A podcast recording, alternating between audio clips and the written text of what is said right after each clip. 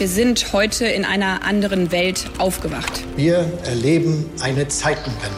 Ukraine must win this war. Gas ist von nun an ein knappes Gut. Weil Krise ist, halte ich an der Schuldenbremse fest. You'll never walk alone. Was verschweigen Sie uns eigentlich, Herr Bundeskanzler? Hauptstadt das Briefing mit Michael Brücker und Gordon Ripinski. Live von der Pioneer One. Freitag, 27. Januar, meine lieben Zuhörerinnen und Zuhörer. Gordon Repinski konnte es einrichten. Wir sitzen im Studio zusammen. Michael Brücker ist auch wieder da. Freundlich und mir wohlgesonnen, wie immer. Ich Michael. sitze seit drei Stunden schon im Studio und warte auf Gordon, liebe Zuhörer. Nur, dass Sie ja. es mal wissen, wie es mir hier an so einem normalen Podcast-Tag ergeht. Wir freuen uns beide, dass Sie wieder dabei sind. Liebe Zuhörerinnen und Zuhörer, an diesem historischen Freitag in dieser historischen Woche. Wir werden der Ukraine auch Kampfpanzer zur Verfügung stellen vom Typ Leopard 2. Und ich will ausdrücklich sagen, es war richtig und es ist richtig, dass wir uns nicht haben treiben lassen, sondern dass wir auf diese enge Kooperation in einer solchen Angelegenheit setzen und sie auch fortsetzen. Vertrauen Sie mir, vertrauen Sie der Bundesregierung.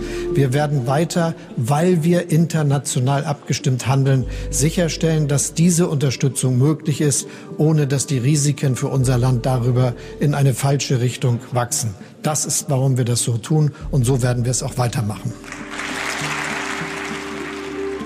Es ist ja wirklich eine historische Woche, Gordon, und deswegen brauchen wir deine Einschätzung. Warum hat Olaf Scholz das seit, ich würde sagen, Mai 2022 diskutierte Panzerproblem erst jetzt lösen wollen oder können? Ja, also ich will jetzt nicht äh, alles referieren, was er sagen würde, aber die Wahrheit ist ja seit Mai ist ja auch viel passiert. Ne? Es ging voran, es kamen die Panzerhaubitzen, die Iris-T, dann kam die Marder jetzt zuletzt und äh, jetzt die Leoparden lange, das weißt du ja, hat man versucht, ohne westliche Bauart zu arbeiten, also die Panzer zu liefern, die eben auch eher östlicher Bauart sind, auch aus Angst, dass eben diese westlichen Systeme vielleicht in die Hände der Russen fallen. Aber äh, es hat sich eben die Einsicht in den letzten Wochen und Monaten durchgesetzt, dass die Ukraine es sonst nicht schafft. Und deswegen diese langen Verhandlungen und jetzt dieses Ergebnis aus meiner Sicht ehrlich gesagt verhältnismäßig schnell, zwei Wochen nach der Marder-Entscheidung. Ja, gut, die einen sagen so, die anderen sagen so. Jeden Tag sterben in der Ukraine Menschen. Insofern ist wahrscheinlich auch Schnelligkeit und Tempo, auch wenn es Olaf Scholz nicht gerne hört, sicherlich ein Thema für die Ukrainer zumindest. Vielleicht für uns ja nicht, aber für die Ukrainerinnen und Ukrainer. Trotzdem ist es natürlich auch, ich verstehe ihn allmählich so ein wenig. Wir schicken tatsächlich jetzt Kampfpanzer in ein Gebiet, wo diese Kampfpanzer dann gegen russische Soldaten im Einsatz sind. Das ist schon so 80 Jahre nach dem Zweiten Weltkrieg auch eine krasse Nummer. Deutsche Panzer Absolut. stehen auf einem Feld gegen russische Truppen. Also manchmal verstehe ich sogar Rolf Mütze nicht. Wir sehen, wie schnell dieser Krieg auch eskalieren kann gegenüber Moldau, aber auch, dass ukrainische Raketen in Polen eingeschlagen sind. Alles das macht besorgt und deswegen ist ja gerade, was mich auch verärgert, der Bundeskanzler trägt die Verantwortung und nicht diejenigen, die Tag aus, Tag ein twittern und mit irgendwelchen Ratschlägen vorangehen. Ich sehe es so wie du, es ist eine krasse Nummer. Ich würde trotzdem sagen, es ist eher unsere historische Pflicht, das zu tun, als dass es eine historische Bürde ist, über die wir darüber gehen müssen. Ich finde, nach 80 Jahren muss man sich einmal kneifen und sagen, dass das passiert, aber es ist trotzdem richtig. Was ich bemerkenswert finde, ist, Deutschland hatte eine Führungsrolle in dieser Panzerentscheidung, eindeutig. Diese Koalition aus europäischen Ländern wurde von Deutschland auch geschmiedet und äh, dann eben noch die Amerikaner damit reinzubekommen, ist bemerkenswert. Aber Joe ist Biden das wirklich so? Das nicht. Ist das wirklich so, Gordon? Wollte ja. Joe Biden wirklich keine Abrams liefern? Ist das gesichert? Ja. Wissen wir das? Ja, also das wissen und wir. Warum nicht? Er wollte es nicht, weil die Ansagen, die er aus dem Pentagon und vom Militär bekommen hat, waren, dass es zu kompliziert. Ähm, die können nicht gewartet werden, die sind zu teuer, es dauert zu lange. Sie sind auch insgesamt von der Wartung, vom Unterhalt, vom Betrieb, ich bin jetzt auch kein Militärspezialist in dem Sinne, aber sind gelten als komplizierter als die Leoparden und deshalb wollten es die Amerikaner nicht. Und Biden hat sich gegen den Rat aus dem Pentagon und für den Preis äh, sozusagen die Einheit zu erhalten, dann entschieden, das zu machen. Also es war keine moralische Bedenkenträgerei der Amerikaner, sondern eher eine logistisch-technische. Es, es, geht ihnen nicht ja. darum, dass wir nicht so viele Panzer liefern, wie es maximal geht. Also diese Unterstützung wollen genau. sie schon. Also er hat nicht das Argument Eskalationspotenzial.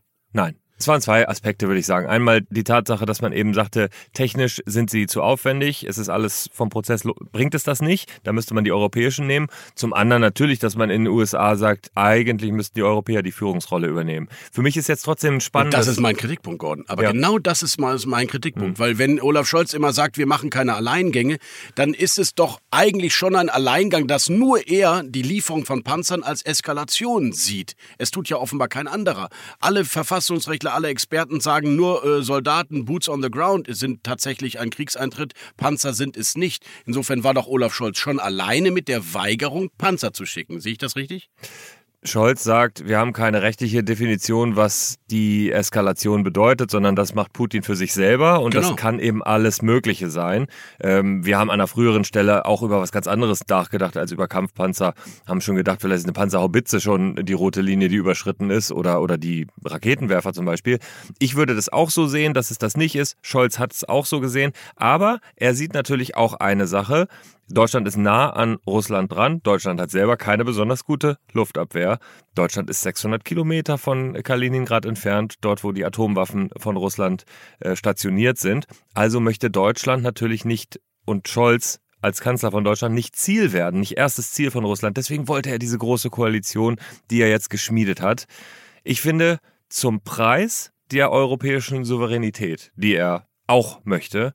Denn da hätte man ja schon sagen können, eine europäische Koalition auch ohne die Amerikaner hätte gereicht. Ich bin aber auch aus anderem Grund eigentlich kritisch mit diesem Bundeskanzler, denn nicht nur die europäische Souveränität, was spricht dagegen, wenn wir in Europa mal vorangehen, wenn bei uns in Europa ein Krieg stattfindet? Ich finde, das ist ein sehr berechtigter Grund zu sagen, wir, wir gehen nicht alleine, nämlich wir gehen in Europa gemeinsam.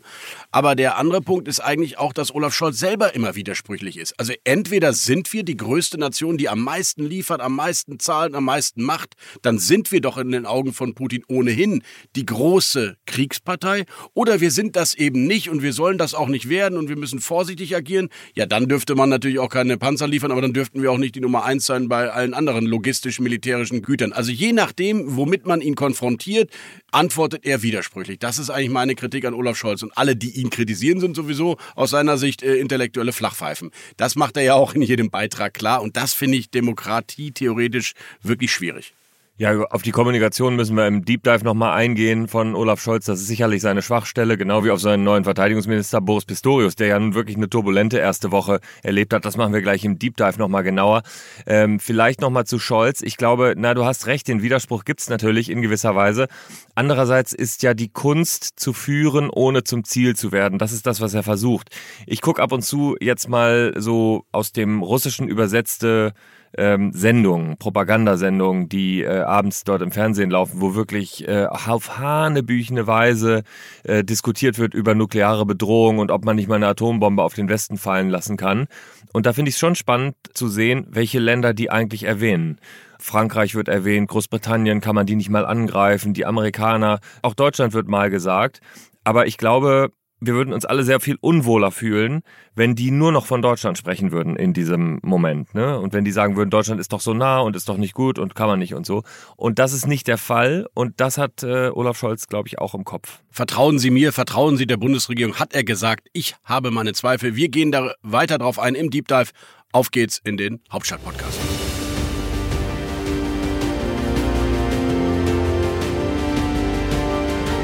Unsere weiteren Themen heute im Deep Dive blicken wir auf die Details der Panzerentscheidung zwischen Washington und Berlin, auf die erste Woche von Boris Pistorius und auf die Kommunikationsdefizite des Bundeskanzlers. Im Interview der Woche geht es ausnahmsweise mal nicht um Militärpolitik, allerdings um ein anderes sehr, sehr großes Defizit in diesem Land, das Defizit in der Bildungsrepublik. Wir reden mit der schleswig-holsteinischen Bildungsministerin Karin Prien.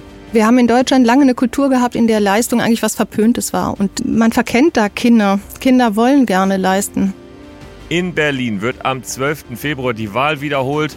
Eine spannende Konstellation bahnt sich an und die grünen Spitzenkandidatin ist eine Politikerin eines besonderen Formats. Und über die sprechen wir. Bettina Jarasch. Bei What's Right korrigiere ich Wahlrechtszahlen von Gordon Repinski und versuche erneut, die CSU und ihre Sichtweise auf diese Reform zu erklären. Bei What's Next kommt unser Chefkorrespondent Rasmus Buchsteiner zu Wort und spricht über das 49-Euro-Ticket. Das kommt aber wann denn eigentlich? Im kürzesten, beliebtesten, populärsten, smartesten Interview dieser Berliner Republik spricht Gordon Ripinski mit der regierenden Bürgermeisterin Franziska Giffey und entlockt ihr einige spannende Details. Bleiben Sie doch jetzt einfach bei uns und hören Sie diesen Podcast bis zu Ende, aber eben auch alle anderen Podcasts und Newsletter, die wir auf thepioneer.de jeden Tag für Sie frisch zubereiten. join.thepioneer.de. Seien Sie dabei Unterstützen Sie unabhängigen digitalen Journalismus und kommen Sie an Bord. Hauptstadt das Briefing mit Michael Brücker und Gordon Ripinski. Live von der Pioneer One.